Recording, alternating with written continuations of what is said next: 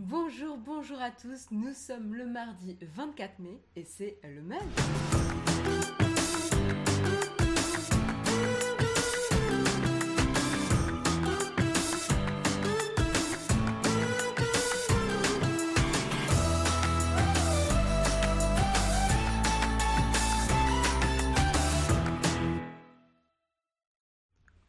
Bonjour à tous, j'espère que vous avez la forme. Je suis ravie de, vous retrouver en ce euh, mardi matin après euh, une semaine de pause. Euh, je vois qu'il y a déjà du monde là dans la chatroom. salut Paul, salut Notsovan, salut Andy from Normandie, salut Sionut, salut Samuel, salut Le Port Vénère, salut Nerolf, salut Poppy. Un grand merci pour ton soutien. 17e mois d'abonnement, un grand merci à toi. que l'aventure continue et je suis content. Eh ben écoute, on est content que tu la continues avec nous aussi. Euh, donc euh, merci à toi. Salut Camille, salut euh, Baron Marutan, salut Le Genevois. Salut à tous, salut Ménerve. Augmente un peu ton micro, ok. J'ai augmenté un tout petit peu. Dis-moi si ça change, quelque chose ou si ça change pas assez. je peux essayer encore de l'augmenter. Euh, Ouais, je n'ai pas osé le oui parce qu'on a eu un petit enfin Jérôme a utilisé mon micro et donc du coup il a changé un petit peu les, réglages. Donc c'est pour ça donc euh, n'hésitez pas à me dire si là le son est, est au bon niveau. Salut Fendoc, salut Pierre-Yves, salut Grolb. Voilà, donc euh, de quoi va-t-on parler euh, ce matin? Euh, On a un petit programme sympa, puis je, vous demanderai aussi votre avis sur certains articles, parce que ça m'intéressera d'avoir votre perspective. On va commencer ce matin par ben, parler un petit peu de Snapchat.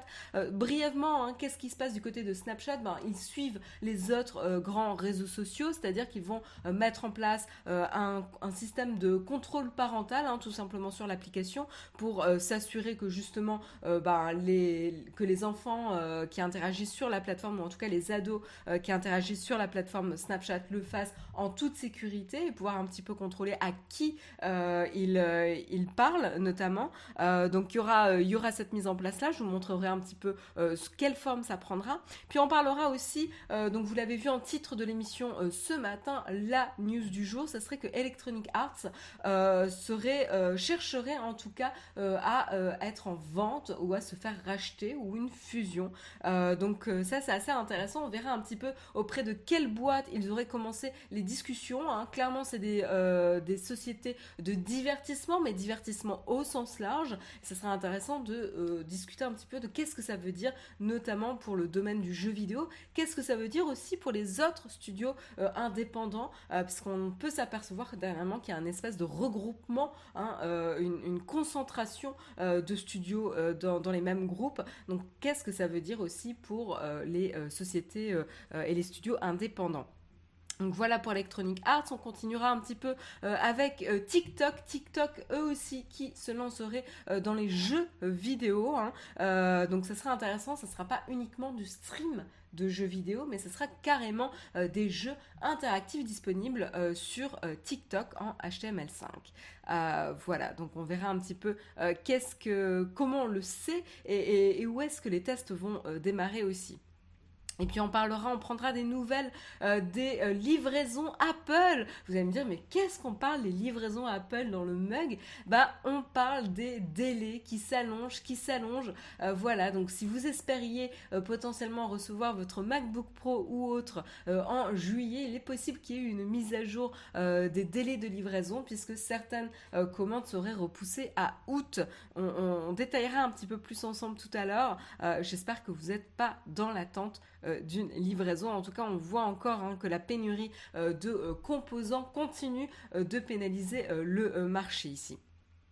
Et puis on continuera ici ensuite sur une, c'est pas une technologie, mais une trouvaille assez intéressante. C'est vrai que on, a la technologie qui essaye de d'améliorer notre quotidien, en rendant plus, en rendant certaines utilisations, certaines tâches plus rapides, plus efficaces, moins chronophages et plus faciles à, faire. mais c'est vrai que la lecture en elle-même, eh ben, il y a un certain temps incompressible ici de lire. Voilà, la lecture, on n'a pas encore trouvé de moyen potentiellement de l'accélérer. je ne prends pas en compte notamment tout ce qui est résumé de livres, etc. Évidemment, je parle vraiment de lire un texte, la rapidité d'un texte, elle, est, elle est ce qu'elle est, quoi. Et là, c'est intéressant parce qu'il y aurait un, designer de, typographie ici euh, suisse qui aurait euh, proposé une nouvelle manière euh, de lire qui permettrait de créer des encres dans la lecture et qui permettrait en fait au cerveau de compléter un petit peu une partie des mots et de lire plus rapidement. C'est ce qu'on appelle, en tout cas eux, c'est ce qu'ils appellent bionic reading.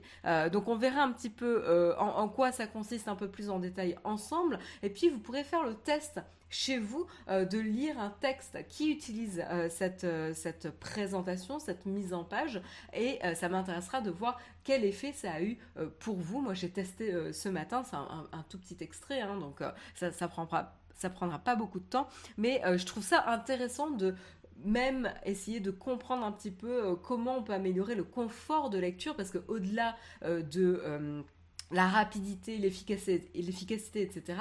Il y a aussi comment peut-on améliorer le confort de lecture pour que vous puissiez euh, ben, avoir peut-être un peu moins de fatigue euh, de lecture et pouvoir lire plus longtemps ou un peu plus quoi.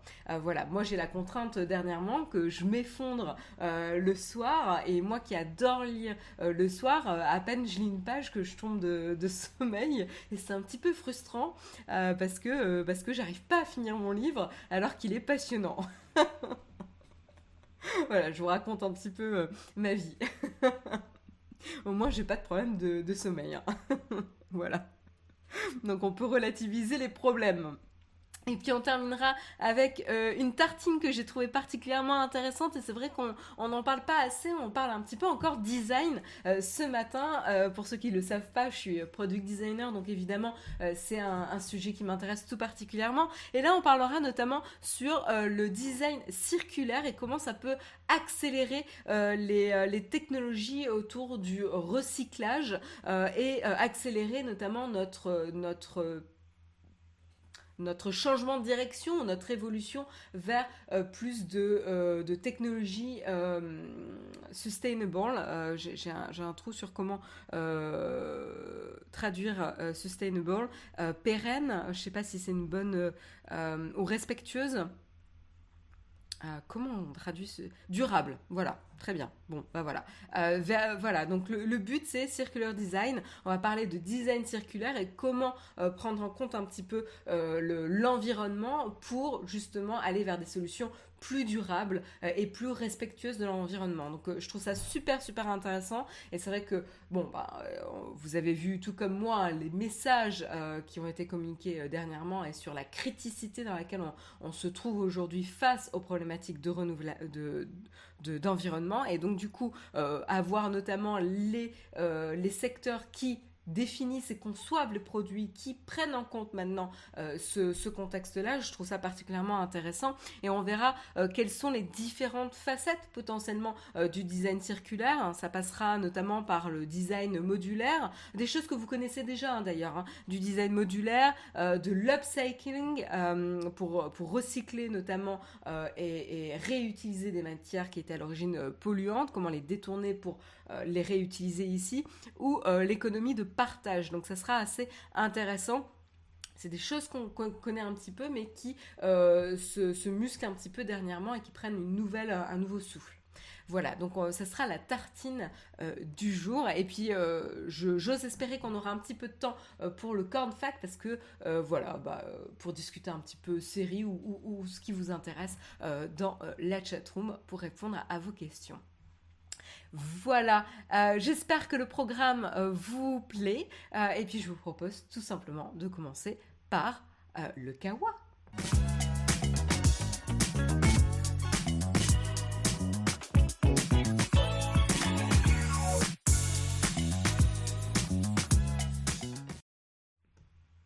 Et voilà, donc on commence avec le Kawa ce matin, avec les petites news tech qui font un petit peu l'actualité ce matin. On va notamment parler de Snapchat. Alors comme je vous le disais, je vais peut-être un petit peu vous montrer ici, il y a donc, donc voilà, vous voyez un petit peu à l'écran les, les, captures d'écran de à quoi potentiellement ressemblerait le système qui permettrait un contrôle parental sur l'application Snapchat. Vous pouvez voir qu'ils appellent cet espace en tout cas Family euh, Center euh, ou euh, Welcome to Family Center. Centre, c'est bizarre, centre. C'est pas anglais, centre.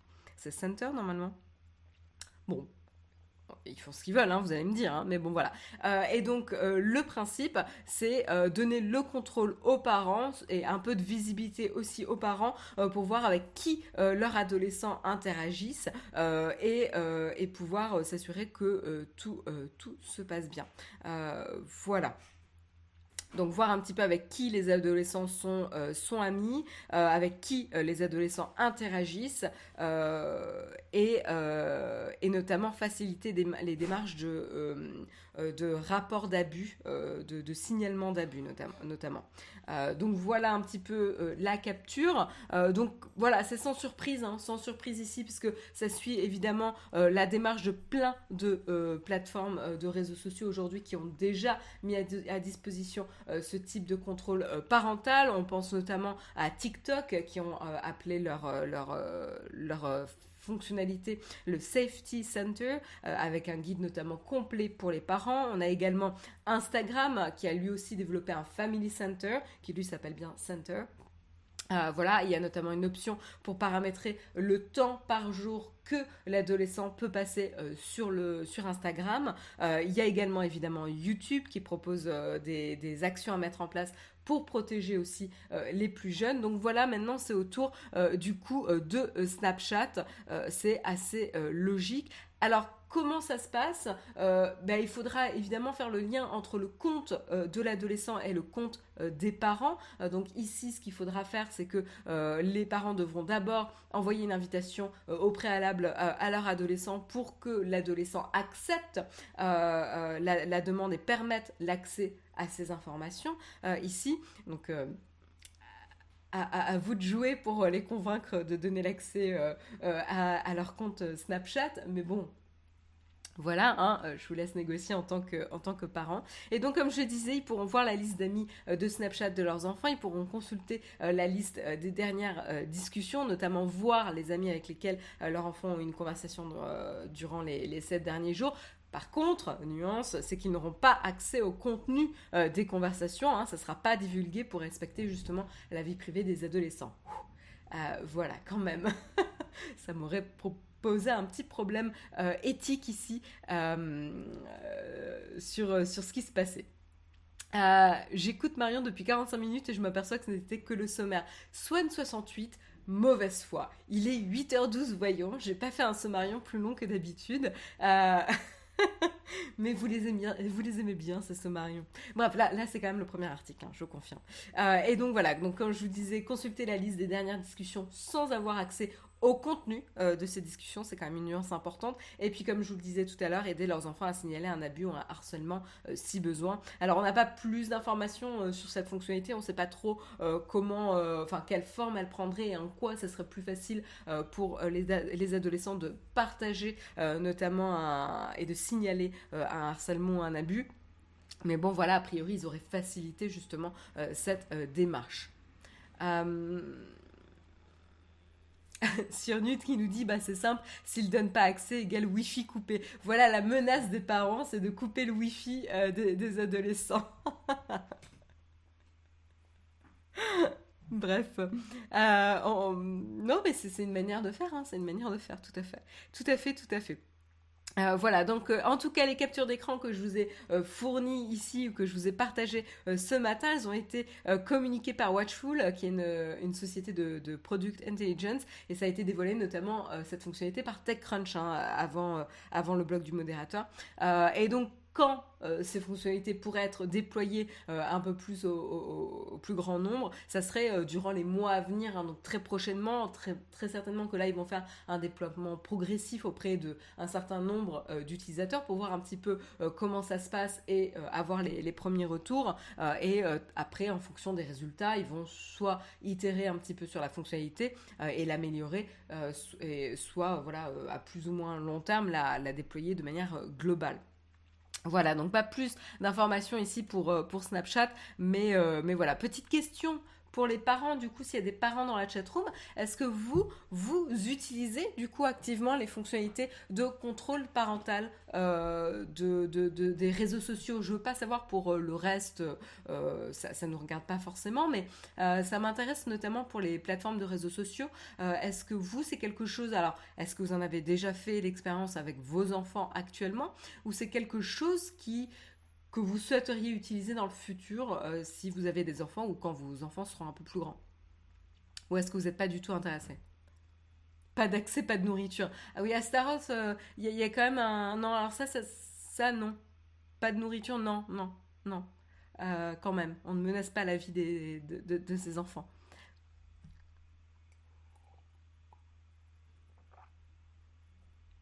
Ils resteront en 4G, nous dit Boulot. Ouais, la, menace de la connexion et du, manque de Wi-Fi est, pas mal là. Ouais, ma question, Nali Eric, c'est euh, est-ce que toi, ça t'intéresserait euh, d'utiliser ces fonctionnalités en tant que parent ou potentiel parent, d'utiliser ces fonctionnalités de, de contrôle parental? Est-ce que tu l'as déjà utilisé si tu as déjà des enfants? Ou est-ce que tu te verrais l'utiliser dans le futur? Il y a Baron Marathon qui nous dit euh, J'avoue, il faudrait que je le fasse. Ma fille commence à beaucoup regarder Tok Tok, ouais. Oui, j'utilise pour plus de pédagogie digitale, d'accord. Et ça se passe bien en général? Ils sont ouverts? Vos ados? Vos enfants? Ouais, j'ai l'impression ouais, que la majeure partie. Euh, Holmes nous dit aussi qu'il utilise le contrôle parental. Excusez-moi. Captain Bobby nous dit Moi, euh, non, je ne l'ai jamais utilisé. Maintenant, euh, il est grand. J'ai privilégié le dialogue. Je pense que de toute façon, le dialogue est, primordial ici.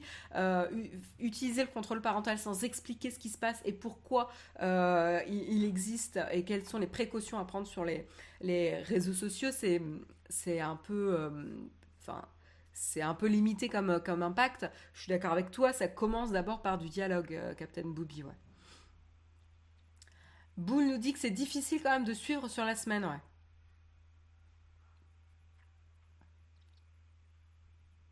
Le souci, c'est qu'ils savent très bien avoir plusieurs comptes aussi, ouais. Pas encore d'enfant, mais Camille se dit euh, plutôt ouverte. Hein, euh, comme tu dis, euh, j'utiliserai dans le futur, ouais. Nous dit c'est l'éducation qui prime, ouais. Nous dit que suite à l'utilisation du, contrôle parental, maintenant les enfants ils font très attention. Ça c'est bien.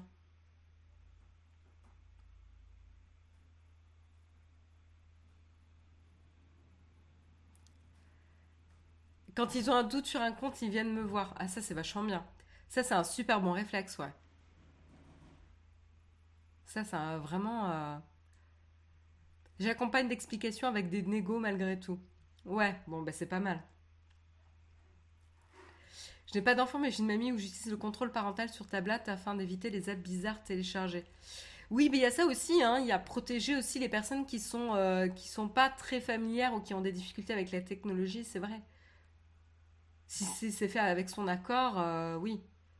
Euh, nous, on a, euh, on a aussi souvent ce, problème cette problématique, en tout cas ce besoin-là, où les personnes, certaines personnes un peu plus âgées, ne savent pas quand est-ce qu'il faut faire confiance, qui s'inquiètent à, n'importe quel moment et donc qui, qui voudraient, qui seraient potentiellement intéressés par potentiellement nous donner de manière un peu plus...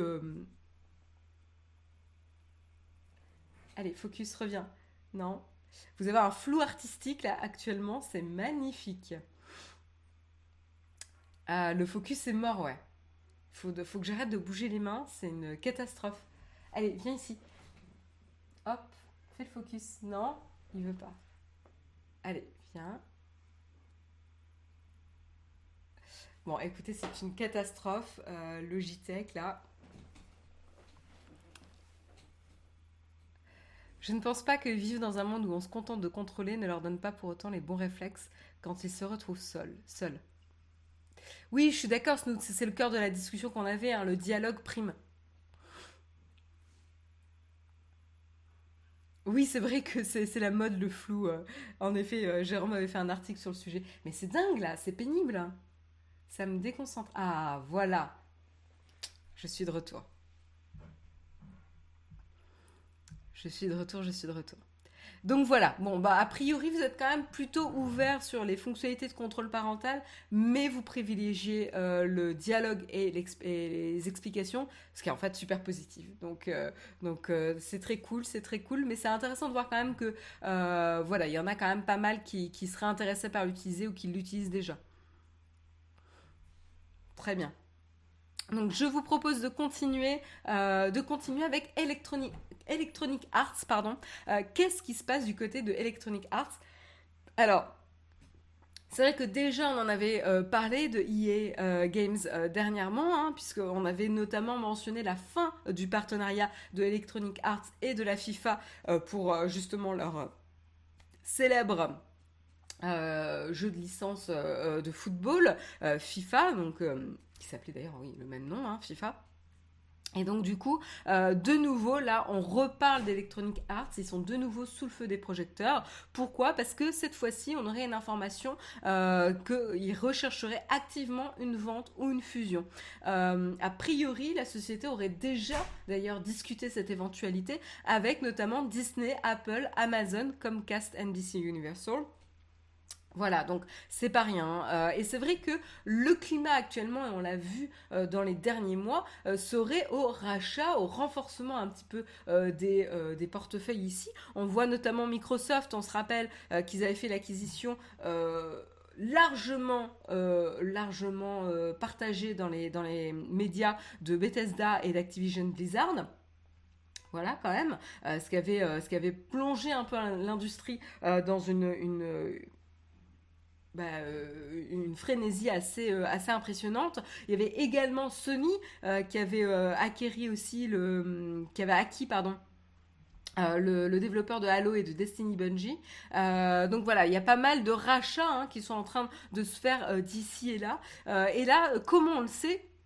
Et eh bien tout simplement, ça a été rapporté a priori, ce cette potentielle euh, recherche de fusion et de rachat, ça a été rapporté par euh, le journaliste de chez Puke ou Puck, je sais pas comment on le, prononce, euh, Dylan Bayers. Et il dit notamment, ces dernières années, alors que les sociétés de médias s'intéressaient davantage à l'industrie du jeu en pleine croissance, Wilson et Electronic Arts ont eu des entretiens avec un certain nombre de prétendants potentiels, notamment Disney, Apple et Amazon.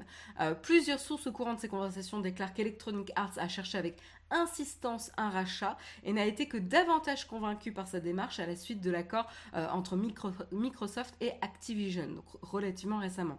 D'autres sources affirment aussi que Electronic Arts serait principalement intéressé par une, fusion qui permettrait à Wilson de conserver son poste de PDG au sein de la nouvelle entreprise. Donc à voir un petit peu euh, quelle modalité ça prendrait, mais c'est assez intéressant.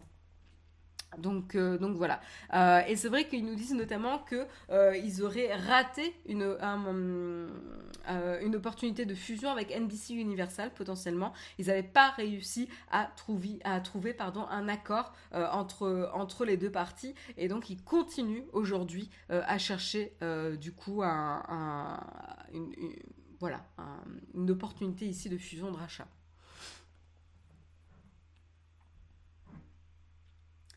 Bah voyons, je vends, mais je veux rester le boss, c'est plutôt ambitieux. Bah oui, non, mais c'est une question de négociation. Soen, euh, ça sera peut-être possible ou pas, euh, il faut voir, mais en tout cas, euh, voilà, c'est des rumeurs. Hein. Encore une fois, ça a été partagé par un journaliste, mais on n'a pas de source officielle aujourd'hui de, Electronic Arts. Hein. voilà. Et donc du coup, ce qui est intéressant, c'est on peut s'interroger pour sur le, type de société auprès desquelles ils cherchent notamment une fusion, un rachat, puisque là on parle de Disney, Apple ou Amazon. Euh, alors pourquoi potentiellement eux? Euh, ben, Déjà, il faut se rappeler quand même que c'est pas notamment complètement contre-intuitif. Rappelez-vous, Netflix a quand même son propre portefeuille de jeux vidéo euh, sur la plateforme Netflix désormais. Donc on voit qu'il y a un pas entre euh, le, divertissement type regarder du contenu vidéo sur une plateforme versus divertissement jouer à des jeux vidéo sur la plateforme. Alors moi personnellement, je vous l'avais déjà partagé, euh, je trouve que le saut pour Netflix n'est pas forcément forcément évident parce que le comportement qu'on a quand on utilise Netflix est absolument pas le même que quand on joue à un jeu vidéo. Euh, il y en a un où on est engagé vraiment, tandis que l'autre, on est plutôt en mode euh, passif. Et du coup, j'ai du mal à voir un petit peu le, le parallèle aussi et, l'opportunité euh, pour, euh, pour Netflix de, de, de, se lancer sur les jeux vidéo maintenant. Après, si ça se confirme, c'est-à-dire qu'on voit potentiellement Disney, Apple, voilà vouloir se muscler ou avoir en tout cas une, une volonté de s'étendre sur le domaine du divertissement des jeux vidéo, ça peut être une bonne opportunité. Pour rappel aussi, Amazon s'est lancé aussi euh, sur le secteur du jeu vidéo. Euh, sauf que eux, ils ont pour l'instant gardé les fonctionnalités de jeux vidéo séparées de leur plateforme de streaming euh, vidéo, comparé à Netflix. C'est pas d'abord tout à fait la même catégorie de, jeux vidéo, mais ils ont gardé ça séparé. Là où j'ai un peu plus de mal, c'est mêler les deux. Mais en tout cas, voilà, il y a une notion de divertissement global qui pourrait être une stratégie intéressante. Euh, on voit que Disney a étendu sa stratégie divertissement vers la plateforme de streaming avec Disney ⁇ et avec succès. Euh, puisque puisqu'aujourd'hui, voilà, ils, sont un concurrent très très crédible et dangereux pour, pour Netflix, euh, pourquoi pas, dans les années à venir, euh, s'étendre sur la notion de jeu vidéo ou de divertissement au sens large. Qu'est-ce que vous en pensez, vous, dans la chatroom? Faut avoir faim pour acheter Electronic Arts au moment où ils perdent leur licence FIFA. Euh, qui est-ce qui leur, qui, qui leur rapporte le plus? Oui, non mais c'est sûr que c'est, c'est, ça va pas super bien du côté d'Electronic Arts euh, et ça donne un signal assez intéressant quoi. Et c'est peut-être pour ça aussi qu'ils n'arrivent pas à négocier selon les termes qui leur conviennent aussi.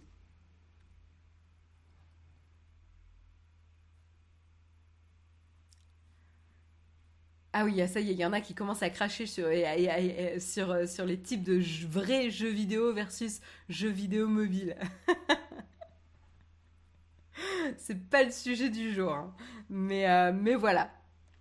Donc euh, ça, va être intéressant. C'est vrai que par contre, euh, on peut, aussi s'interroger sur l'avenir des studios indépendants du coup, puisque clairement il y a une forte tendance quand même à l'heure actuelle au regroupement hein, de, grands groupes de divertissement. Et qu'est-ce que ça veut dire? Est-ce que ça veut dire qu'on va terminer finalement avec quatre 3-4 grands groupes de divertissement et on aura plus que ça en choix. C'est pas très bon pour le consommateur.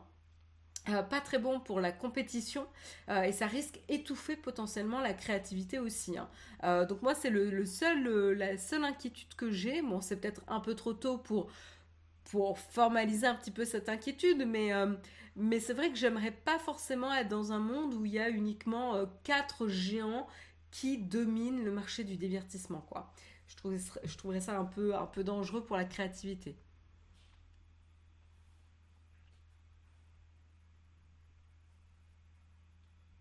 Il y a la brique qui nous rappelle que Electronic Arts est détenteur de la licence Sims aussi, qui a une très très grosse communauté.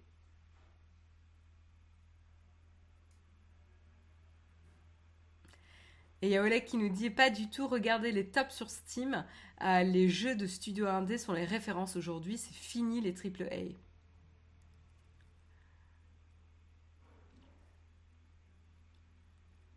Donc à voir.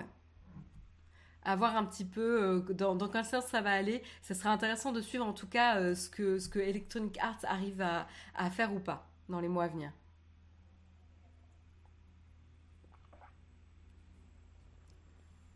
Donc, euh, donc voilà.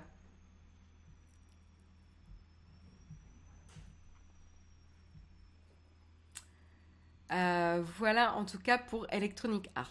Je lisais un petit peu les, commentaires, mais, euh, mais voilà. C'est vrai qu'on n'a pas beaucoup plus d'informations pour l'instant. On n'hésitera pas à revenir évidemment sur le, sujet s'il y a des nouvelles informations qui arrivent.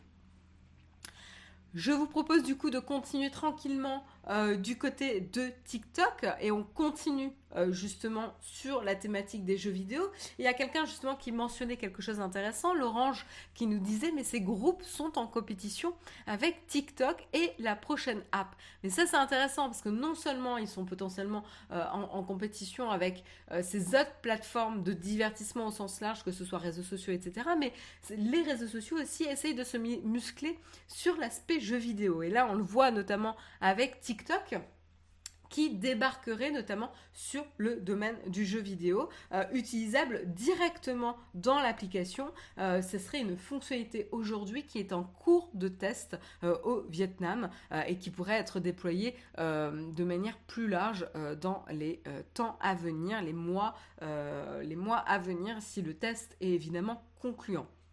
Donc tout ça vient cette information? A priori, ça, serait quatre personnes qui ont confié à Reuters que ByteDance, euh, la société donc qui possède euh, TikTok, euh, avait lancé un test au Vietnam et c'est un test sur des jeux en HTML5, une forme donc courante de mini-jeux dans son application grâce à des liens avec des développeurs de jeux tiers et des studios tels que Zynga. Voilà. Euh, donc c'est vrai que euh, on, nous dit aussi que TikTok cherche toujours à enrichir sa plateforme et teste régulièrement euh, de nouvelles fonctionnalités et intégrations. le choix du Vietnam n'est pas forcément étonnant puisque quand on regarde un petit peu la démographie au Vietnam, au Vietnam 70% des citoyens ont moins de 35 ans. Donc c'est quand même un marché assez intéressant pour le cœur de cible de, de TikTok ici. Ah, et donc c'est un marché euh, très attractif pour les, pour les réseaux sociaux. Euh, et euh, par ailleurs, c'est vrai que l'application pourrait déployer plus largement les jeux en Asie du Sud-Est dès le troisième trimestre. Donc ça va arriver relativement vite. D'ailleurs, pour information, il y avait notamment euh, Disco Loco 3D euh, hein, euh, qui, avait déjà été lancé aux États-Unis par TikTok. donc Disco Loco 3D, c'est un jeu de Zynga ainsi que Guardian of Good. Donc c'est pas forcément exactement leur premier test ici avec des jeux vidéo, mais on sent que ils, ils, essayent un petit peu de pousser un peu plus loin cette exploration. Voilà. Euh, et c'est assez logique, puisque quand on regarde un petit peu les compétiteurs de TikTok, et notamment la version chinoise euh, Douyin euh, ici, les utilisateurs peuvent déjà jouer à des jeux sur la plateforme depuis 2019. Donc c'est pas forcément étonnant que TikTok se pose ce, même, type de questions, qui regarde un petit peu ce que la compétition est en train de, faire, et essaye de voir s'il y aurait l'attraction sur leur, plateforme sur, sur cet aspect-là. Et pourquoi ils explorent ça? Bah, Sans surprise évidemment, ça permettrait d'augmenter les revenus publicitaires ainsi que le temps passé par les utilisateurs sur l'application. Voilà, euh, donc jusqu'ici, hein, pour rappel, c'est vrai qu'on peut déjà regarder des matchs de, jeux en direct depuis l'application, euh, mais pas encore jouer à des jeux vidéo. Donc finalement, le saut ici entre regarder des compétitions de, jeux vidéo sur euh, TikTok et participer, bah, là on, voit qu'il y a vraiment un pont assez logique ici à, faire pour TikTok. Et d'ailleurs, aussi, c'est potentiellement aussi pour ça hein, que TikTok autorise désormais des vidéos d'une durée de 10 minutes. voilà, ils ont augmenté progressivement. C'est tout ça, c'est pour participer à, augmenter le temps passé sur, sur la plateforme. Donc on va voir. Alors tu nous dis Swan, Google a tenté la même chose et ils se sont cassés les dents. J'ai envie de te dire, Google déjà en termes de réseaux sociaux se sont déjà cassés les dents. Donc euh, réseaux sociaux plus jeux vidéo, je veux dire ça fait beaucoup. Euh, mais c'est pas parce que Google n'a pas réussi que ça ne va pas marcher. Regarde Facebook aussi. Je veux dire, c'est pas complètement étonnant aussi euh, l'arrivée des jeux vidéo, euh, enfin les jeux vidéo, les mini-jeux sur Facebook. Euh, enfin, c'est pas du tout, du tout, du tout nouveau. Donc, donc je trouve ça quand même assez, assez logique.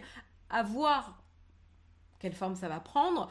En tout cas, il y a une vraie pertinence ici en termes de démographie des utilisateurs sur la plateforme. avec ces petits mini-jeux, on va voir si ça prend ou pas, quoi.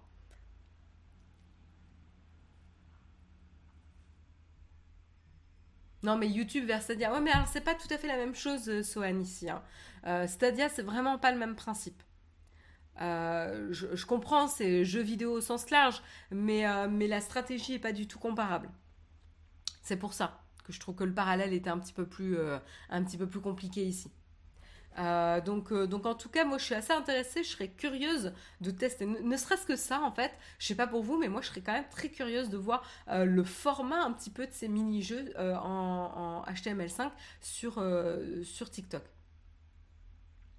Et Baron Marutin d'ailleurs nous rappelle que dès 2017, il y avait des jeux sur Facebook, tout à fait. Et surtout la notion de, connecter entre les amis sur les réseaux sociaux, etc. Leur donner des mini-jeux dessus, c'est assez logique. Regardez aussi euh, tout ce qui est plateforme. Euh, bah, euh, voilà, euh, vidéoconférence. voilà, avec le confinement, etc., on s'est tous mis finalement à jouer à des jeux à distance en utilisant la vidéoconférence. et moi, moi, je le vois là, on a des petits moments, on s'organise des petits moments de partage entre à 3-4 personnes dans, dans l'équipe design chez Alan, et, et on voit maintenant directement l'intégration de certains jeux dans des outils de vidéoconférence comme Around par exemple qui a une plateforme un petit peu particulière de, partage vidéo et de vidéoconférence. Donc, euh, donc à voir, euh, je trouve qu'en tout cas l'évolution est assez, euh, assez logique. On verra si on, si on peut tester dans, dans, dans les prochains temps. On continue. Ryu Candy Crush. Alors Candy Crush, non, là, moi j'en peux plus, là, j'ai abandonné il y a des années. Il y a un moment donné, j'ai joué pendant, je pense, quelques semaines, mais, euh, j'ai l'impression de perdre des neurones à chaque fois que j'y jouais, quoi. Donc voilà. Mais bon, autre euh, news pas forcément super réjouissante et j'espère que vous n'allez pas être impacté négativement euh, dans, la chatroom.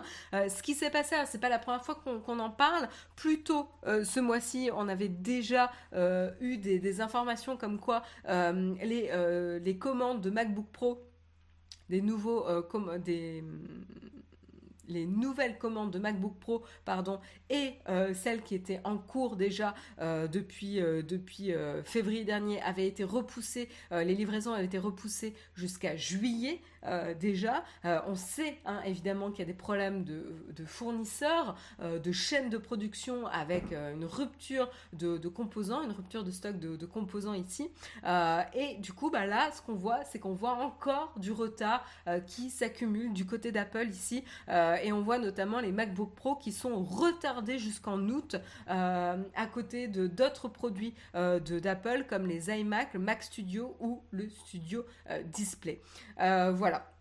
Donc ça, c'est pas forcément réjouissant. les, les, personnes qui avaient fait leur commande avaient déjà reçu un mail début mai pour voir, pour voir leur, leur commande repoussée, et notamment les commandes qui contenaient des configurations custom avec sur certains sur certains aspects, notamment on peut voir sur si, vous updatez le processeur, la RAM ou le stockage, eh ben, on voit tout de suite euh, que les délais euh, accroissent. Donc c'est vraiment même pas un composant spécifique, c'est ça a l'air assez global sur euh, vraiment les composants en général du côté du côté d'Apple. Excusez-moi, j'ai les chats qui commencent à faire des bêtises dans le bureau, donc du coup ça me ça me déconcentre. Euh, donc voilà, donc euh, c'est pas très très encourageant. Alors c'est vrai que pour l'instant ça concernait les MacBook Pro, les configurations custom et les MacBook Pro 16 euh, pouces, mais là maintenant on commence à avoir même plus de partage d'informations sur notamment les MacBook Pro stock vendus tels quels 14 et 16 pouces. Donc même là, il commence à avoir du recul en termes de livraison jusqu'à mi-juillet. Euh, donc ça c'est un petit peu euh, problématique. Une autre chose qui est intéressante, c'est que euh, les, MacBook Pro 14 et 16 pouces ici, qui sont en configuration standard, sont repoussés à l'heure actuelle jusqu'au 28 juillet. et ce qui est intéressant, c'est que c'est ceux qui sont disponibles directement chez Apple. Par contre, si vous passez par un fournisseur tiers, potentiellement, ils ont encore des stocks sur ces configurations standards. Donc a priori, il semblerait que Apple essaye de euh, répondre aux besoins de leurs fournisseurs euh, et vendeurs tiers ici en termes de stock, de stock standard de MacBook Pro 14 et 16 pouces. donc si vous avez des, problématiques de devoir commander, essayez peut-être de regarder sur Apple, mais également chez des fournisseurs tiers, des vendeurs tiers en tout cas, pour voir si eux, ils ont plus de stock. Parce que là, ce qui semblerait, c'est que en tout cas aux États-Unis, Amazon, Adorama, B&H Photo et Best Buy, eux, ont encore du stock sur les configurations standards. Voilà. Euh, et donc, comme je disais tout à l'heure euh, en, introduction, certes, euh, il y a des délais déjà du côté des MacBook Pro, mais également Mac Studio et le Studio Display, eux aussi, sont retardés jusqu'en août sur le site d'Apple. Donc ça, c'est un petit peu... Il va falloir prendre son, mal en patience ici. voilà. Et donc du coup, c'est vrai qu'on avait eu Tim Cook hein, qui avait notamment dit que les chaînes de production euh, étaient en train de, d'aller vers du positif, d'aller un petit peu mieux, euh, mais ils attendent encore 4 à 8 milliards de pertes ici sur des problèmes de, de fournisseurs, de chaînes de production où ils ils n'arrivent pas à, connecter les deux et, il y a de la pénurie de composants, hein, tout simplement. Donc c'est quand même assez frustrant pour une boîte de ne pas pouvoir répondre à la demande, quoi. Mais c'est vraiment le climat dans lequel on a été maintenant ces, dernières années.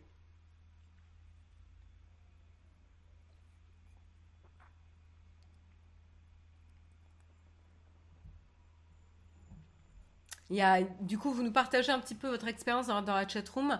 Euh, il y a Matt qui nous dit quand, quand euh, il a commandé euh, son MacBook Pro 16 M1, M1 Max, il a dû attendre un mois d'attente. Euh, et c'était en novembre-décembre. Il y a Holmes qui nous dit pour acheter des serveurs avec certaines configurations spécifiques, les livraisons sont carrément prévues pour l'année prochaine. Et c'est vrai, euh, Laurent, je nous rappelle quand même que pourtant la supply chain euh, d'Apple est, quand même assez remarquable. Hein. Donc, donc ici, c'est vraiment une problématique de pénurie de composants plutôt que de problème de supply chain.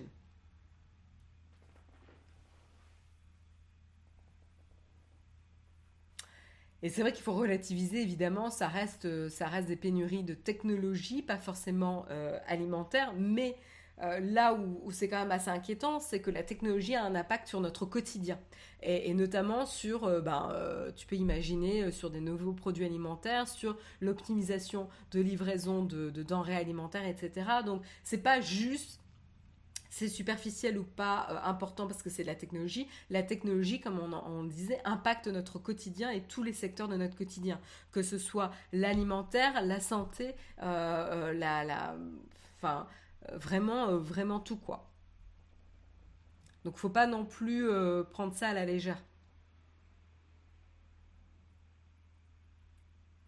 Ben voilà, Jérôme partage la même chose.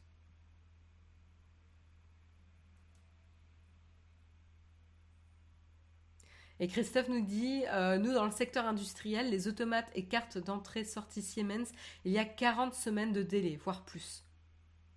Et Lag nous dit 50 semaines de retard pour certains routeurs. T'as jamais mieux porté ton pseudo, Lag 81 290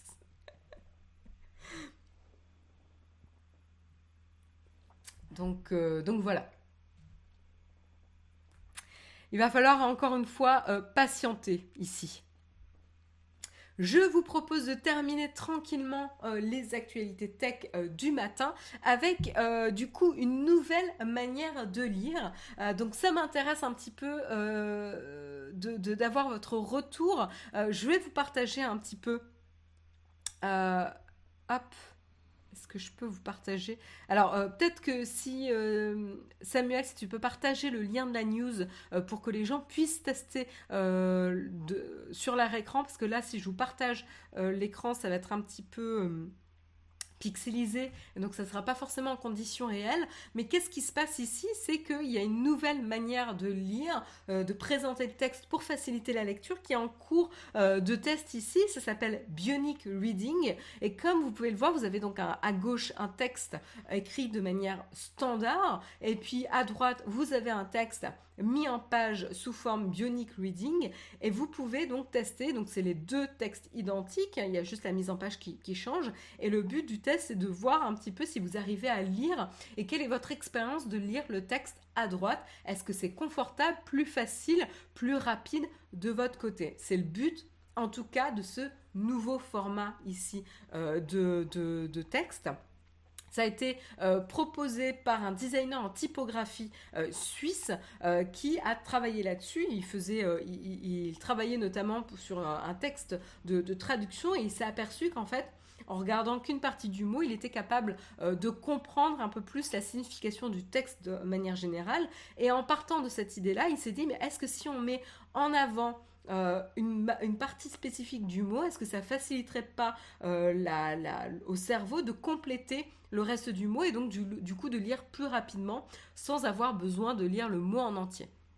Donc ça, je trouvais ça assez intéressant euh, comme, euh, comme contexte. Le designer s'appelle Renato euh, Casut et donc c'est lui qui a, qui a appelé cette technique le bionic reading qui, principe, qui donc part du principe de mettre en avant les premières lettres du mot pour les mettre en avant tout simplement et pour créer des points de fixation visuelle artificielle et pour permettre du coup euh, de lire plus rapidement parce que du coup vous, avez, vous allez lire uniquement cette partie-là et laisser à votre cerveau euh, le, reste du travail et donc de pouvoir lire plus rapidement euh, et avec moins d'efforts. Donc ce qui est intéressant c'est que on voit un petit peu que la technologie révolutionne un petit peu tous les secteurs de notre vie. C'est plus vraiment euh, une, surprise aujourd'hui, hein, on le voit. Avant, c'était, on parlait technologie comme quelque chose de euh, qui impactait quelques secteurs, et aujourd'hui, la technologie vraiment concerne tous les secteurs de notre vie. Moi, je trouve ça fascinant. Et là, euh, c'est vrai qu'on peut être un peu cynique en se disant mais alors le plaisir de la lecture, etc., etc. Et vous allez me dire le plaisir de la conduite, etc. Mais je pense que c'est pas pas euh, euh, complètement comment dire ah, j'arrive pas à trouver mes mots, indivisible en tout cas, le confort et l'efficacité. C'est-à-dire, si c'est plus facile et que ça demande moins d'efforts de lire, vous allez pouvoir potentiellement lire plus longtemps, en profiter plus longtemps et pouvoir mieux vous concentrer sur le texte et son sens en lui-même. Et donc du coup, potentiellement prendre plus de plaisir à la lecture. Moi, en tout cas, c'est comme ça que je le comprends. Euh, plus d'efficacité peut mener aussi à plus de plaisir ou un, plaisir plus long euh, ici sur la lecture. Donc du coup, euh, du coup voilà, je vous partageais mon anecdote où euh, actuellement euh, j'arrive même pas à lire finir une page avant de me coucher pour lire mon livre alors que j'adore ce livre. Mais mais voilà, et donc je me disais le bionic reading, est-ce que ça me faciliterait pas du coup la lecture pour pouvoir pour pouvoir du coup avoir moins de fatigue mentale? Euh, et, donc du coup, Reidulos, tu, tu mentionnes quelque chose d'assez intéressant aussi. C'est pas forcément incompatible, c'est-à-dire qu'on pourrait potentiellement appliquer le bionic reading pour lire des articles euh, du quotidien, euh, des documents pratiques, bref, pour soit votre vie quotidienne, soit le travail aussi pour, pour être plus efficace, et garder la lecture classique pour des bouquins, de la poésie, etc. notamment où la poésie il y a vraiment une notion de rythme. Et du coup, ici, en effet, euh, je ne verrai pas le bionic reading s'appliquer de manière pragmatique, enfin classique, puisqu'en fait, euh, il faut quand même, enfin, il y, a un souffle, on va pas forcément lire rapidement. ici. Il y a un rythme particulier qui est donné par la ponctuation, par les mots en eux-mêmes, euh, par les syllabes, et donc du coup on n'est pas dans une lecture rapide. Alors que pour moi, un roman, euh, j'ai quand même euh, besoin de lire rapidement pour me plonger dans la lecture, être au cœur de l'action, de l'histoire, apprécier ce qui se passe. Ça ne veut pas dire que je n'en apprécie pas non plus les mots en eux-mêmes, hein, mais, mais voilà.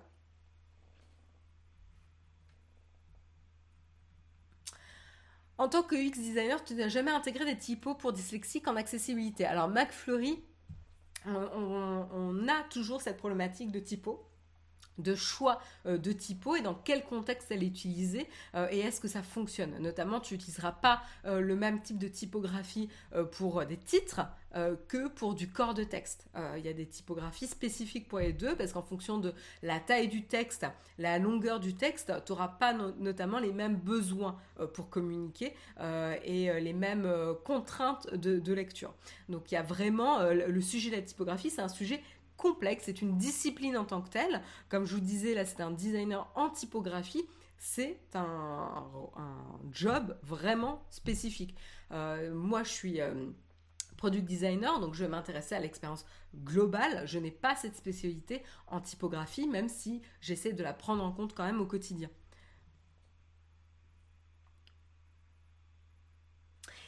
Donc voilà, je vois qu'il y en a pas mal qui sont intéressés quand même par cette manière de, de lire.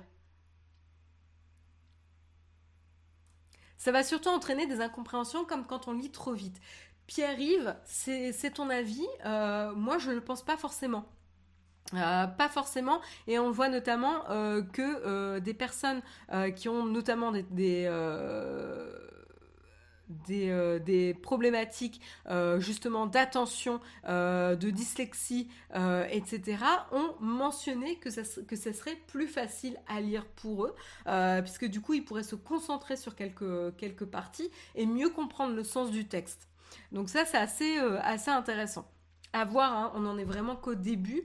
Euh, c'est un test, il va falloir avoir des études là-dessus avec des échelles, euh, un nombre de personnes qui va pouvoir le tester de beaucoup plus grande. Euh, mais moi, je trouve ça assez, assez intéressant, quoi. Comme, initiative. Et, et ça serait très intéressant de voir pour quel usage ça serait le plus pertinent, notamment. Euh, je lis un petit peu. Euh, est-ce que j'ai tout mentionné? Alors voilà, en termes de mise à disposition, donc ça aussi c'est intéressant. Euh, donc Casut a mis euh, à disposition euh, une API qui sera disponible pour les designers et les développeurs pour mettre en place le Bionic Reading dans leurs applications.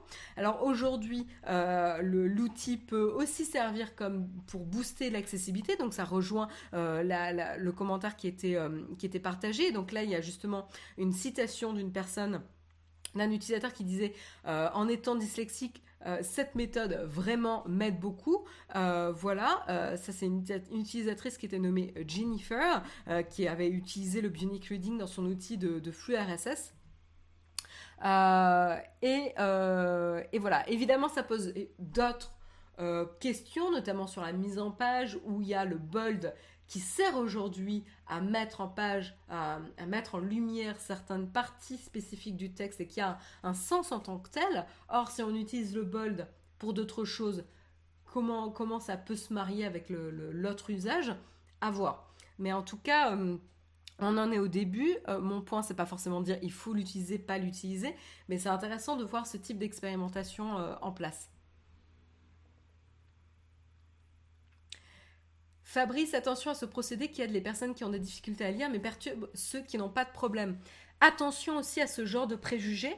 Euh, très souvent, euh, alors encore une fois, hein, on va pas faire des raccourcis, mais très souvent on a vu qu'il y a eu des fonctionnalités d'accessibilité qui ont bénéficié au plus grand nombre regarde un petit peu tout ce qui est euh, euh, voice to speech, euh, la, saisie rapide sur clavier avec les suggestions de mots, etc. tout ça qui sont de l'acquis aujourd'hui viennent de besoins d'accessibilité, Fabrice. Donc on voit un petit peu comment l'accessibilité, c'est aussi pour améliorer l'usage et ça peut être utilisé pour tous euh, et pas uniquement pour les personnes qui ont des problèmes. Donc ça, c'est un, préjugé assez problématique. Ici, on va se dire, ben, ça vaut pas la peine de passer du temps pour quelques personnes qui ont des problèmes, alors qu'en fait, si on travaille aussi pour ces personnes de manière inclusive, on verra que ça bénéficie à tous. Donc attention à ce type de préjugé hein, qui ralentit, qui a beaucoup impacté négativement justement la conception euh, inclusive euh, de manière générale. Bah alors Fabrice, tu me dis c'est pas du tout ce que j'ai dit, mais j'ai peut-être mal compris ton commentaire, mais en tout cas par rapport à ton commentaire, ça a donné cette impression-là. Euh, voilà. Voilà, voilà. Euh, donc moi je trouve ça intéressant. Euh, j'ai pas encore d'avis parce que je pense qu'il est trop tôt et ça serait intéressant de voir euh, des études sur un plus grand échantillon, mais je trouve ça super super intéressant sur comment euh, potentiellement avoir ce type d'outil pourrait améliorer la lecture et, la rendre plus facile pour tous.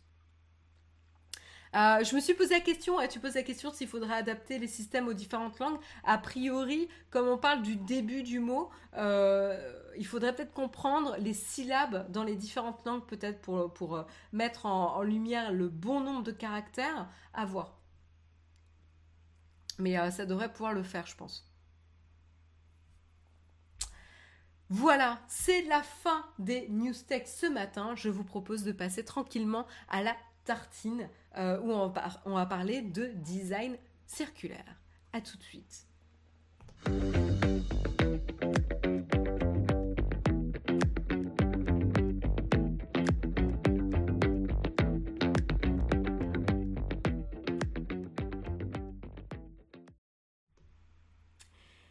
Voilà, le dernier article que je voulais faire aujourd'hui, c'est pas quelque chose d'entièrement nouveau parce qu'on en a parler d'ici et là, mais je trouvais ça intéressant quand même de le rappeler euh, un petit peu rapidement. Euh, c'est la notion de design euh, et de conception circulaire. donc du coup, c'est lié évidemment à l'environnement hein, et comment on peut concevoir des services et des produits pour un usage plus durable et un impact plus durable positif sur euh, l'environnement. Donc euh, voilà, je vraiment voulais, je voulais en parler. Je trouvais l'article de The Next Web particulièrement euh, intéressant. Mais juste avant de commencer, j'en profite pour remercier The Big Ben 28 qui s'est abonné 9e mois d'abonnement. Un grand merci pour ton soutien. et donc du coup, le design circulaire, c'est vraiment réimaginer un, petit peu comment concevoir un produit. Donc c'est pour ça, comme je disais, moi je suis product designer, donc on conçoit des produits et des, services. Donc du coup, euh, ça m'intéressait un petit peu d'avoir euh, cette approche. Et le principe, c'est qu'on va s'intéresser au produit euh, et, et au cycle de vie du produit une fois qu'il a rempli son but premier. Et donc on va pas s'arrêter à, ben voilà, le produit a rempli son but premier, on ne s'y intéresse plus euh, et on arrête là. Il sera jeté à la poubelle, cassé et puis on le laisse tomber là. Mais on va s'intéresser à qu'est-ce qui peut arriver à ce produit après.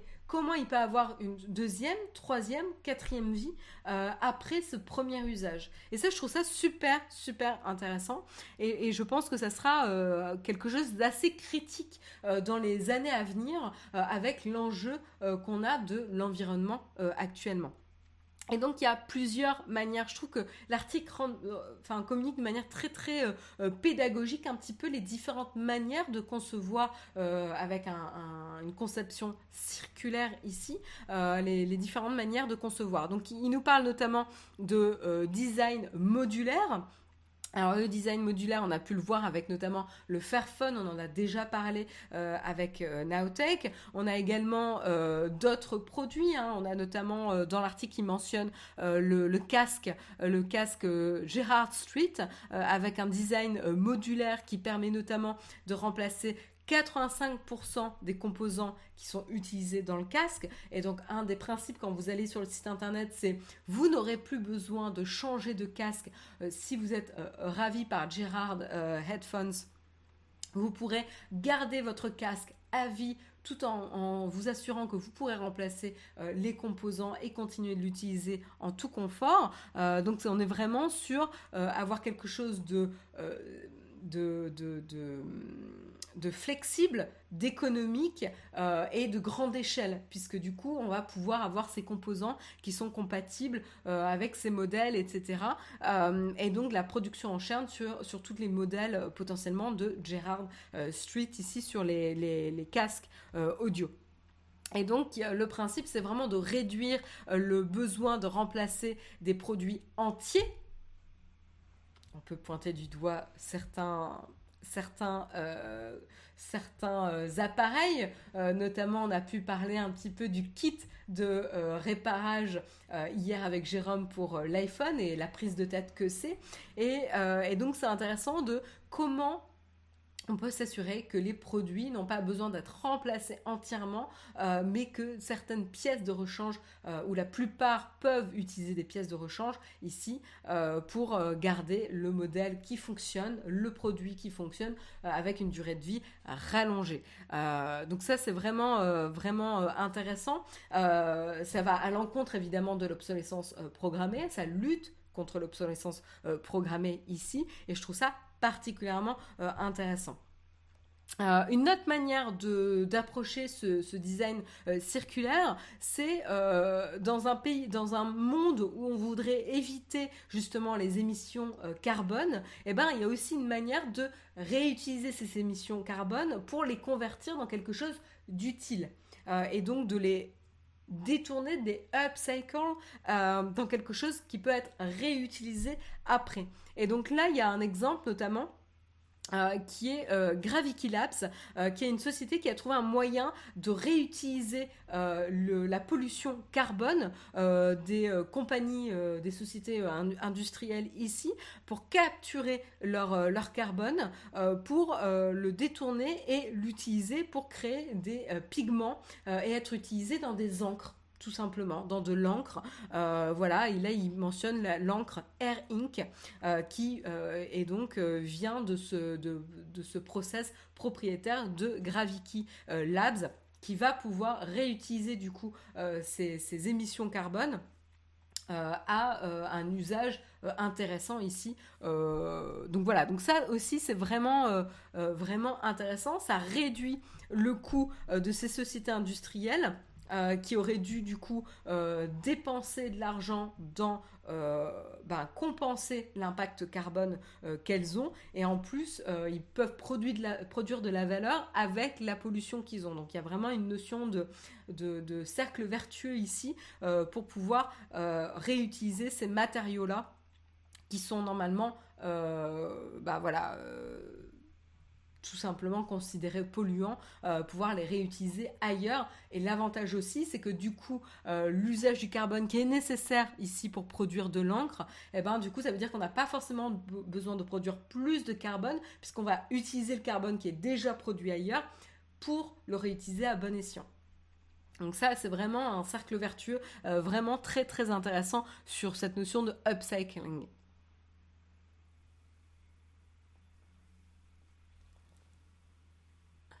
Voilà. Et donc le, dernier point qui mentionne sur justement cette, euh, conception euh, circulaire, c'est l'économie de partage. Alors on en a déjà parlé, parce qu'on avait déjà évidemment longuement parlé de Airbnb, de euh, Uber, de WeWork avec succès ou pas, euh, mais cette notion que on se détache un petit peu de cette notion d'être propriétaire euh, de quelque chose. On en avait parlé notamment pour la voiture, euh, où on a de moins en moins potentiellement besoin d'être propriétaire de la voiture, et qu'on va partir plutôt sur du modèle de partage ici, euh, soit de location, soit de partage, etc. Euh, donc ça c'est assez intéressant. Euh, et donc, donc voilà, donc à voir un petit peu, ça change un petit peu la manière de, concevoir un petit peu le, business et l'économie. et donc on a ça dans d'autres exemples, notamment on a la société Hello Tractor qui fonctionne au Kenya notamment un Nairobi, euh, qui va utiliser euh, de, l'IoT, hein, euh, de l'Internet of Things, pour connecter les tracteurs, les propriétaires de tracteurs, à des, propriétaires de, fermes, voilà, pour pouvoir les équiper de matériel et partager en tout cas ce type de matériel et les, mettre à disposition pour augmenter la valeur. Quand c'est pas utilisé quelque part, on peut l'utiliser ailleurs, etc. Donc ça, je trouve ça assez intéressant encore une fois. Et encore, voilà, et, peut-être qu'on en est encore qu'au début et qu'il y aura potentiellement plus de manières euh, de penser ça. Il y a notamment euh, toute la, mouvance des makers aussi, euh, qui vont construire eux-mêmes en réutilisant des matériaux et leur donner une seconde vie, des produits, des matériaux réparés, etc. et donner une seconde vie. Donc voilà, vraiment, je trouve ça assez intéressant euh, de voir un petit peu cette mouvance-là. Euh, et potentiellement, ce qui serait intéressant, c'est que cette euh, conception circulaire, ici qui arrive des fois un peu trop à la fin, se rapproche et vienne vraiment au cœur du business, quand on a pu le voir avec notamment vraiment le cœur de business de partage de biens entre, entre entre plusieurs personnes, ou la conception euh, modulaire, euh, ou carrément euh, réutiliser une, ressource qui est polluante et la réutiliser à bon escient au lieu d'en produire, de produire de la pollution en tant que telle. Donc vraiment de ramener un petit peu cette conception circulaire vraiment à l'origine du produit et du service. Donc je trouve ça vraiment intéressant.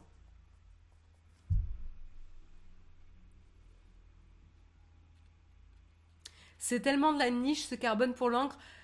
Ouais, mais en fait, à chaque échelle, je pense qu'on peut avoir notre impact. Euh, voilà. Donc, euh, donc c'est vraiment dans ce genre d'initiative, je pense que c'est intéressant de les encourager euh, et, de s'y intéresser pour montrer un petit peu comment ça peut bénéficier à tous aussi. Et principalement à l'environnement et donc tout le monde. Voilà, c'était un petit peu ma tartine ce matin. Euh, je voulais, euh, je voulais amener, un petit peu de lumière là-dessus. C'est un sujet que, que je trouve particulièrement intéressant. Euh, et donc, si vous avez des articles de News Tech sur le sujet, n'hésitez pas à les partager parce que c'est quelque chose qui nous tient à cœur chez Naotech de, de parler un peu plus de ce type d'initiative-là. Il est 9h04. Écoutez, c'est la fin de l'émission. Euh, je vous propose de passer tranquillement euh, au camp pour répondre à vos questions. Voilà, c'était une tartine de kiff tout à fait, euh, Nelly Eric.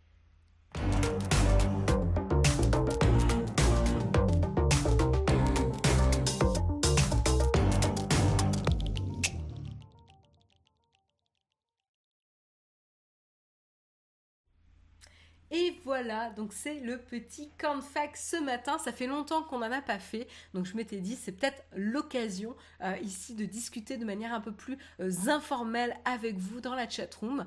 Euh, et il y a Samuel qui nargue Jérôme en lui disant Jérôme, regarde, fin de la tartine à 9h04. c'est pas sympa. On a chacun notre style. on a chacun notre style. C'est ok. Donc du coup, est-ce que vous avez des questions euh, dans la chatroom, des sujets sur lesquels vous voulez qu'on revienne ce matin, euh, euh, des, séries télé dont vous voulez parler? Ou de la musique?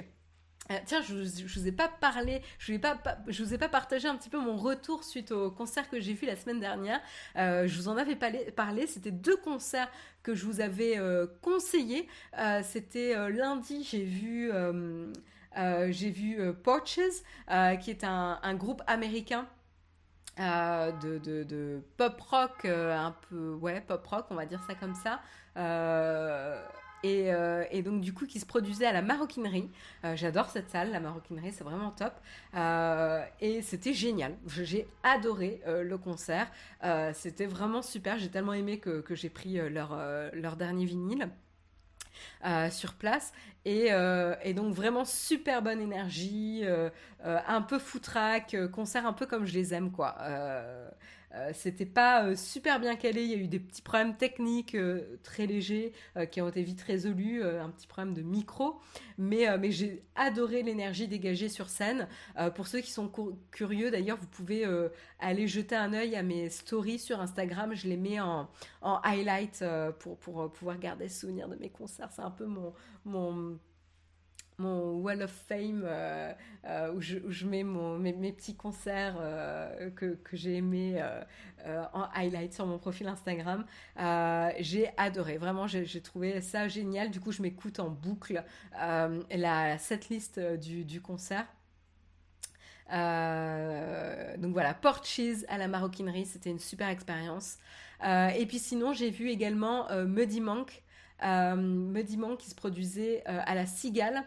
Euh, c'était le jeudi, jeudi dernier. Et là, euh, j'adore, j'adore les, deux albums de Muddy Monk. Euh, vraiment, il y a, une approche des mots, de la mélodie. voilà, c'est plutôt électronique pop, Muddy Monk. mais alors, en termes de concert, bah, en fait, j'étais vachement déçue. en fait, bah, il était tout seul sur scène, quoi il était tout seul sur scène, mais au-delà de ça, ben en fait, il, chantait sur une bande enregistrée, quoi. Je vais pas voir un concert pour, pour entendre de la musique enregistrée. c'est un avis très personnel, hein. très très personnel.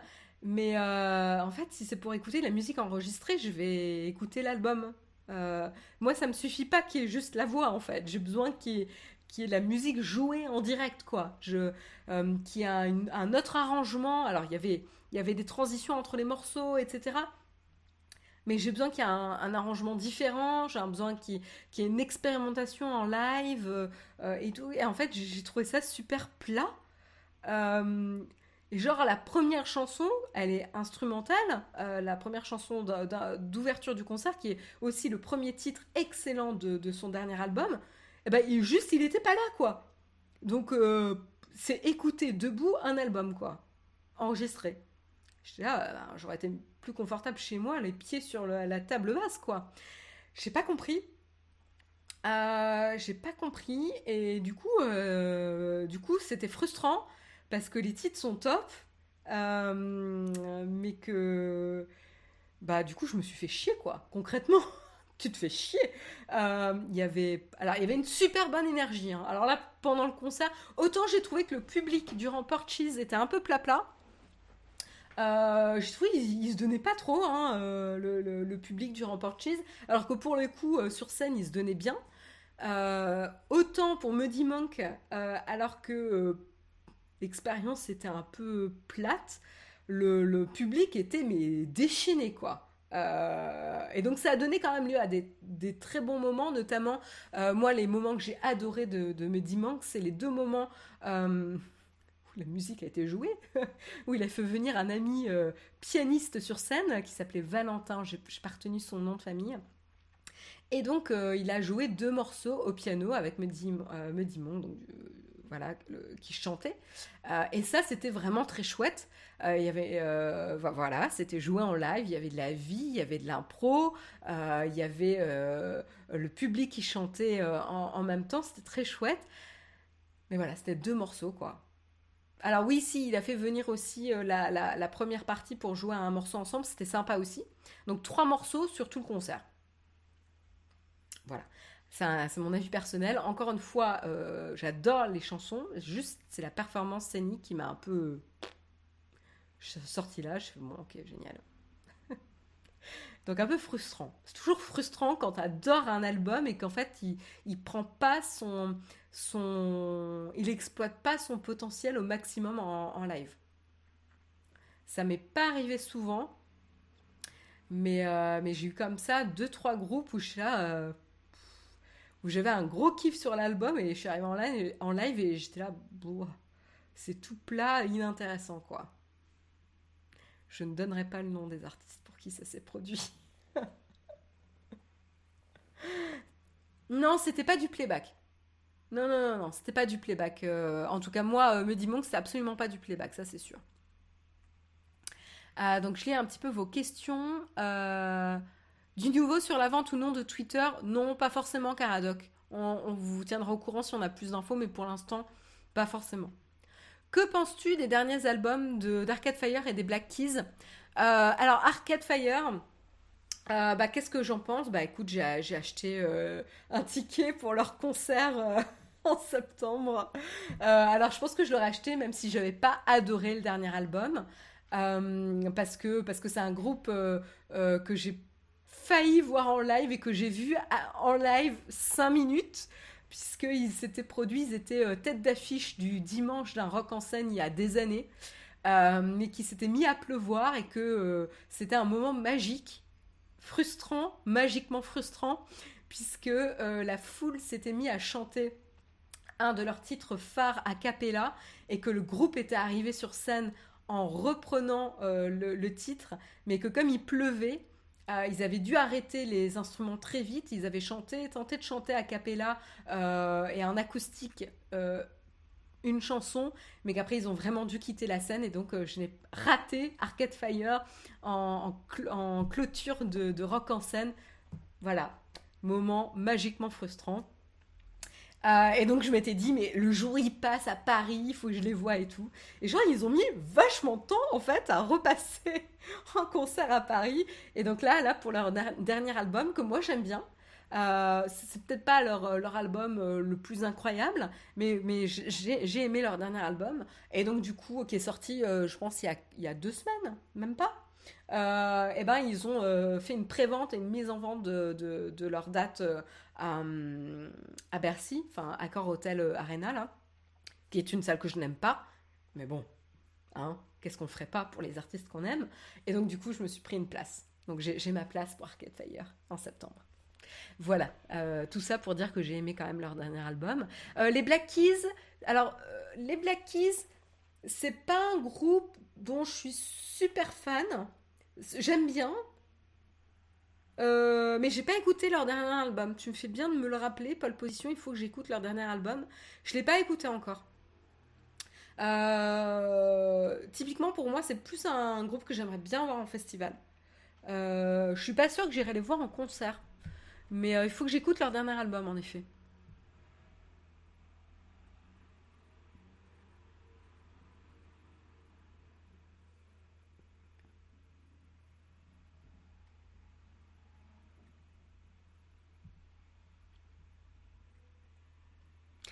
Euh, il y a Fabrice qui nous dit ça me rappelle un concert de Dido où la meuf s'était contentée de chanter comme sur son album, pas de réinterprétation, assez plat, pas ouf comme souvenir. Ouais, ça aussi, tu vois, quand tu, tu en tant que chanteur, euh... ouais. Ah, ah, après t'as as les deux, t'as ceux qui savent pas chanter en live. et tu t'aperçois qu'en fait ils ont vachement de support sur la production de l'album. Et puis t'as ceux qui font pas trop d'efforts euh, et qui chantent de manière trop identique à l'album, quoi.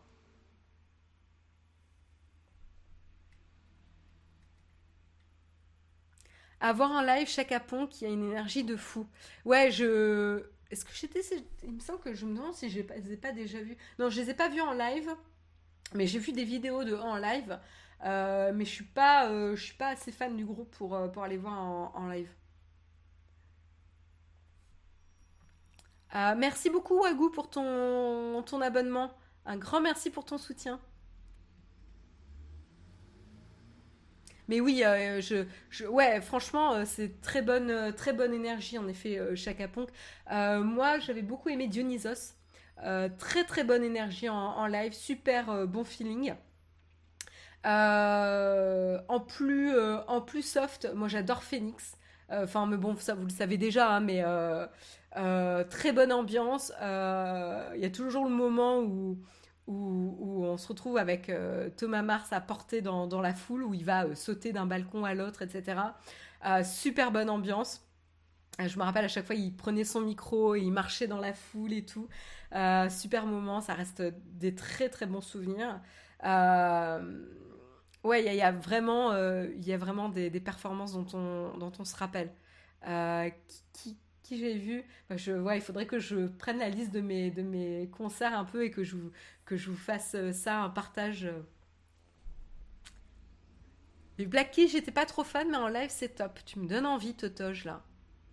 Tu aimes bien Indochine? Euh...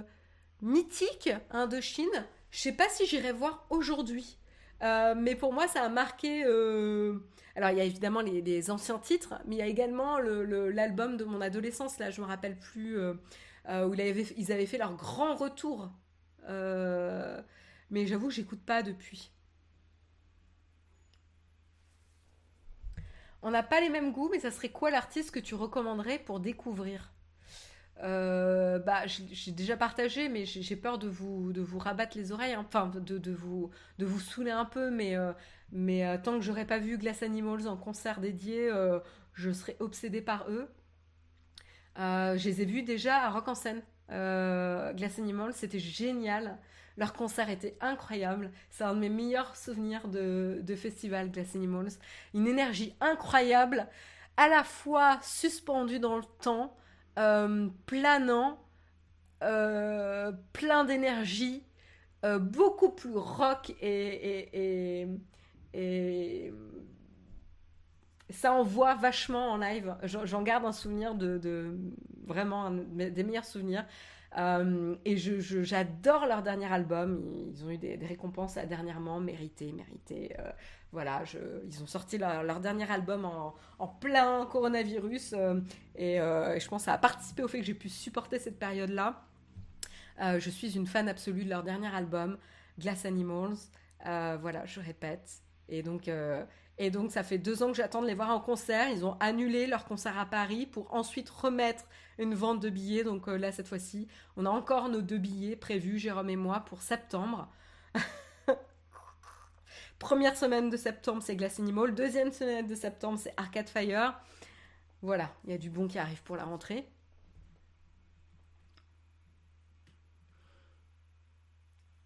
Euh, Aurel San, trop bien en live. Je te crois, mais c'est vraiment pas mon, style de musique. Ifen, Ifen, je connais pas. Je connais de nom. Le nom me dit quelque chose. Euh, mais je connais pas. Je vais voir Pogocar, Crash Control, le Trabando, le 30 et énergie de fou en live.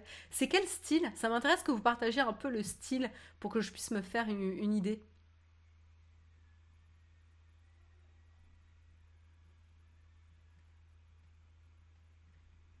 J'ai un petit peu vos commentaires. Alice and June, je connais pas non plus. Sting avec un orchestre philharmonique, c'était ma meilleure expérience. Ça doit être sympa, ouais. Ça doit être sympa, ça. Ouais, Vitalik, euh, oui, je connais, ouais. Euh, alors, Glass Animal, je vous mets comment ça s'écrit. C'est euh, le vert glace. Hop, c'est pas comme la glace ice cream.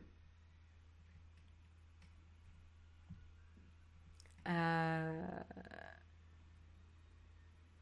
j'ai découvert Glass Animals avec toi et j'adore. Ah, ça, ça me fait plaisir, la brique. Ça me fait trop plaisir. Moi, les Fujis à Bercy restent un souvenir mémorable. Ça devait être très sympa. Très sympa, ouais. Gladiator, ouais, ça doit être un très très bon souvenir. Ah, tu vas voir Dua Lipa. Euh, elle fait beaucoup parler d'elle. Hein. Euh, elle. Coldplay en live, ça doit être magique. Je les ai vus deux fois. Eh ben, j'y retournerai pas. Euh, je les ai vus pour euh, leur album Viva la Vida, qui est un album que j'avais beaucoup aimé. Euh, alors, j'avais aimé les précédents, et Viva la Vida, j'avais trouvé qu'ils avaient poussé le concept d'album pop. il y avait un concept artistique que je trouvais vraiment très intéressant. et donc, je suis allée les voir. C'était au Parc des Princes. Parc des Princes. Euh, donc euh, donc euh, maintenant ça remonte hein, parce que Viva la Vida ça, date maintenant. Et je sais pas je pas trop aimé. Pourtant j'ai très très très bien placé hein. genre j'avais Chris Martin les postillons de Chris Martin à portée de main malheureusement. Mais mais non j'ai pas aimé. J'ai pas aimé pourquoi j'ai pas aimé? Parce que on faisait partie. Alors c'est peut-être spécifique à ce concert, mais je les ai vus deux fois et j'ai pas aimé non plus le concert d'après. Euh, qu'est-ce que j'ai pas aimé? Parce qu'en fait c'était un, concert très impersonnel. Euh, il faisait partie de deux concerts enregistrés pour la vidéo, peut-être pour la tournée, etc. Pour une vidéo. Euh, et du coup, il n'y a eu aucun moment spécifique à Paris. À aucun moment, il a parlé euh, de la foule du soir, etc., etc. C'était très, c'est un concert qu'il aurait pu faire dans n'importe quel pays. Or, le rôle quand même d'un artiste en concert, euh, leur job, parce que c'est quand même un job, hein, je veux dire, on va pas les payer pour, euh, voilà, leur job, c'est quand même de faire sentir que cette soirée est unique, même si ils sont en tournée et qu'ils ont une centaine de dates où ils chantent toujours la même setlist. Euh, leur rôle, c'est de faire sentir que cette soirée est unique. Paul McCartney, pour ça, est incroyable. Euh, ça reste un de mes meilleurs souvenirs. Euh, si ce n'est le meilleur souvenir, mais un des meilleurs souvenirs. Je l'ai vu, je sais plus, deux ou trois fois en concert, Paul McCartney, et c'était tout simplement magique. Et là, on voit un petit peu comment un artiste peut être humble et à la fois partager une proximité, une intimité avec le public. Euh, et, rendre ce moment vraiment. C'est ce que je vous disais avec Glass Animal, c'était suspendu dans le temps. Euh, on était dans une bulle. C'est ça, moi, que je recherche en concert. Un moment unique, suspendu dans le temps. Coldplay, c'était. Euh, ah bah oui, t'avais Chris Martin en cabri partout sur scène, qui sautait, s'époumonait, etc. Mais c'était d'une superficialité. Genre, je suis pas là pour voir, euh, pour voir Chris Martin faire sa cardio, quoi. Genre, Franchement, ça donnait ça comme impression. Certes, le mec, il court partout, mais il n'y a aucune émotion, quoi. J'étais là, mais mec, pose-toi et transmets à ton public, quoi. Euh, et genre, j'y suis allée, j'étais... Euh, j'étais conquise, quoi. Genre, j'avais adoré leur dernier album, j'ai adoré les, albums précédents. c'est pas comme aujourd'hui où je n'aime absolument pas les derniers albums, par exemple. Enfin, tous les albums après Viva la Vida, je ne les aime pas. Je trouve qu'ils sont partis dans un délire, voilà, mais ça marche, tant mieux pour eux. Mais je, je n'irai pas aujourd'hui parce que déjà, la, la musique, je ne m'y retrouve pas. Mais alors vraiment là, cette espèce de performance de Cabri, euh, j'y arrive pas du tout quoi. Ça ne marchait pas du tout pour moi. Il y a eu aucune euh, connivence avec le public, c'était très très superficiel.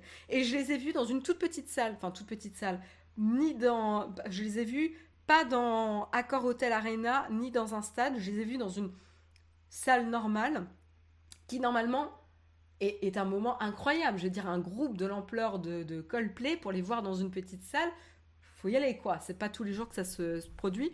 Et en fait, c'était un sketch. C'était un sketch euh, parce que ils ont tellement, ils avaient tellement plus l'habitude de petites salles que Chris Martin arrêtait pas de, de rentrer dans les différents musiciens du groupe. C'était mais hilarant quoi. Il se prenait les pieds partout, euh, il bousculait les, les, musiciens. Genre c'était, pour le coup c'était marrant. un peu triste mais principalement marrant quand même. Quand on n'est pas fan du. Quand J'étais déjà déçue la dernière fois que je les avais vus en concert. Et je sais pas pourquoi, j'avais dû gagner peut-être des places. C'était un truc un peu. Euh, euh, un peu genre il y avait peu de places dispo. Enfin, j'avais eu un accès, je sais plus comment. Euh, à un moment donné, je faisais pas mal de concours pour des, des, places et j'ai vu pas mal de concerts comme ça, pas forcément super officiels. Et, et c'était un peu Ouais, c'était un peu rigolo, quoi, parce qu'il avait, il avait vraiment plus l'habitude de, de performer sur une petite scène, quoi. C'était un peu pathétique. Voilà. Donc, pas super bon souvenir de Coldplay en live. Comme quoi, l'énergie ne fait pas tout.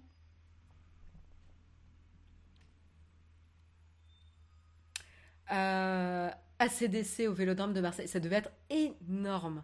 ACDC, ça doit être énorme. Ah, Hubert Félix Stephen, ouais, non, mais ouais. Ouais, il y a des moments comme ça super émouvants. Euh, ouais. Je... Ouais, il y a comme ça. Euh, j'ai vu Paul McCartney à Tokyo aussi, génial. Ouais, non, mais. Bref. Ouais, ça devait être incroyable aussi. J'ai vu le concert de Billie Eilish sur la chaîne YouTube de Coachella et j'ai trouvé ça trop cool, le moment où elle se casse la tronche sur scène, qu'elle se relève en se marrant. Ouais, mais voilà, tu vois, il y a la capacité aussi à, gérer l'imprévu. Euh, c'est chouette, quoi. C'est chouette aussi quand tu as des galères sur scène et comment tu vois, comment tu gères l'imprévu. Voilà, c'est ça qui est sympa. Euh, ça se serait pas produit ailleurs, etc. Et ça rapproche aussi du public. Lindsay Sterling, deux fois en concert de grandes émotions aussi. Je ne connais pas. 30 Seconds to Mars, le groupe de Jared Leto. J'ai l'impression que les concerts sont ouf. Ouais, euh, pour moi, il est un peu trop. Euh, alors, ça doit être intéressant. Euh, moi, j'irai pas parce que je pense qu'il a, il a un peu trop égocentré euh, comme, euh, mais il faut l'être. Hein. Enfin, je veux dire, pour être leader d'un groupe, euh, il faut, faut quand même avoir un certain degré d'égocentrisme. mais mais c'est un peu trop pour moi, Jared Leto.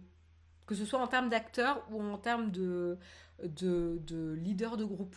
Après, remarquable, hein, il a une, carrière incroyable, etc. Mais c'est pour ça que moi, personnellement, je suis pas attirée par ça. Euh,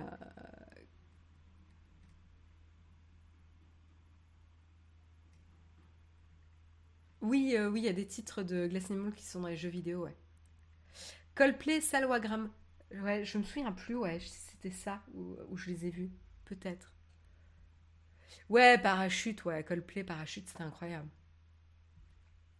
Metallica à Montréal, les Cowboys fringants, les Cowboys fringants, ça doit être...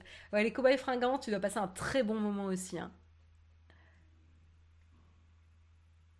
Moi, j'ai vu Laurie à la patinoire. Bah écoute, moi, j'ai vu Kyo... Euh, Kyo, je les ai vus deux fois en plus. La deuxième fois, j'ai pas fait exprès, mais j'ai vu Kyo, euh, je sais plus quand, c'était à Bordeaux, il me semble. Euh, et ouais, j'étais fan de Kyo. Révélation. Et je les ai vus ensuite, c'était au Trabendo, par hasard. Comment on s'est retrouvé dans ça? Mais il n'y a pas si longtemps en plus. Hein. Soit j'avais gagné des places à la soirée et on n'avait pas vu, on n'avait pas regardé qui était là, soit ils étaient une première partie, je n'avais pas regardé qui était la première partie. Mais j'étais avec une copine de, la même génération. Et genre, quand on a, on a dit, mais what the fuck? Qu'est-ce qu'on a fait pour se retrouver devant Kyo en concert? C'était en 2019 peut-être? On, Remarque, on a passé un super bon moment parce qu'en fait, on a vraiment déliré sur le truc. C'était un petit peu euh, notre jeunesse, mais euh, ça nous a bien fait marrer pour le coup. Il y a des moments comme ça où tu passes des bons moments, pas forcément parce que tu es un grand fan de l'artiste euh, ou à cause de la performance, mais euh, plus parce que ça fait des anecdotes, quoi. Une fois, j'ai vu Lordi, le groupe de métal finlandais. Je ne connais pas. Ils ont beaucoup d'effets pyrotechniques normalement, mais c'était une trop petite salle et ça a été remplacé par des confettis. C'était assez drôle. quand on connaît leur concert en temps normal. Mais c'est ça, maquet, tu vois. Et puis, tu vois, le groupe, il peut, il peut en jouer aussi, tu vois, de ça. Des contraintes techniques et, de l'environnement qui fait que du coup, ils doivent adapter. Euh, donc ça, je trouve ça chouette. Euh, tu vois, par exemple, Porches, le, le, soir, ils se sont produits à la maroquinerie. Euh, ils ont dit, bah normalement, il a la voix, il a, il, a la voix modifiée. Je crois que c'est l'autotune. et, là, il fait, non, mais là, c'est ma voix raw. Euh, genre la vraie voix, etc. Enfin, tu vois, tu peux jouer aussi avec les contraintes. Et ça, c'est chouette. Euh, Camille, t'as vu Matt Pokora, c'était bien? J'ai vu Pierre Bourne en rap à ma machine du Moulin Rouge. À la, machine du Moulin Rouge, c'est sympa comme ça. Playback total. Ah oui, non, ça doit pas être bien, ouais. Ah, l'Eurovision, euh, le groupe de, euh, l'ordi, d'accord.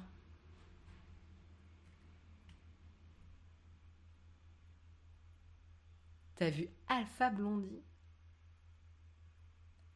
LOL, euh, mes lols. Euh, il était un peu mort, je pense que ça fait un petit bout de temps qu'Alpha Blondie il est mort, non? James Bond, c'est sûr, en tout cas. Bref. Ah, les, les, souvenirs de concert. Faudrait que je vous fasse un top euh, de concerts que, j'ai fait, euh, juste parce que j'adore en parler. Milli Vanilli, non mais oh là là, dans la chatroom, vous vous lâchez.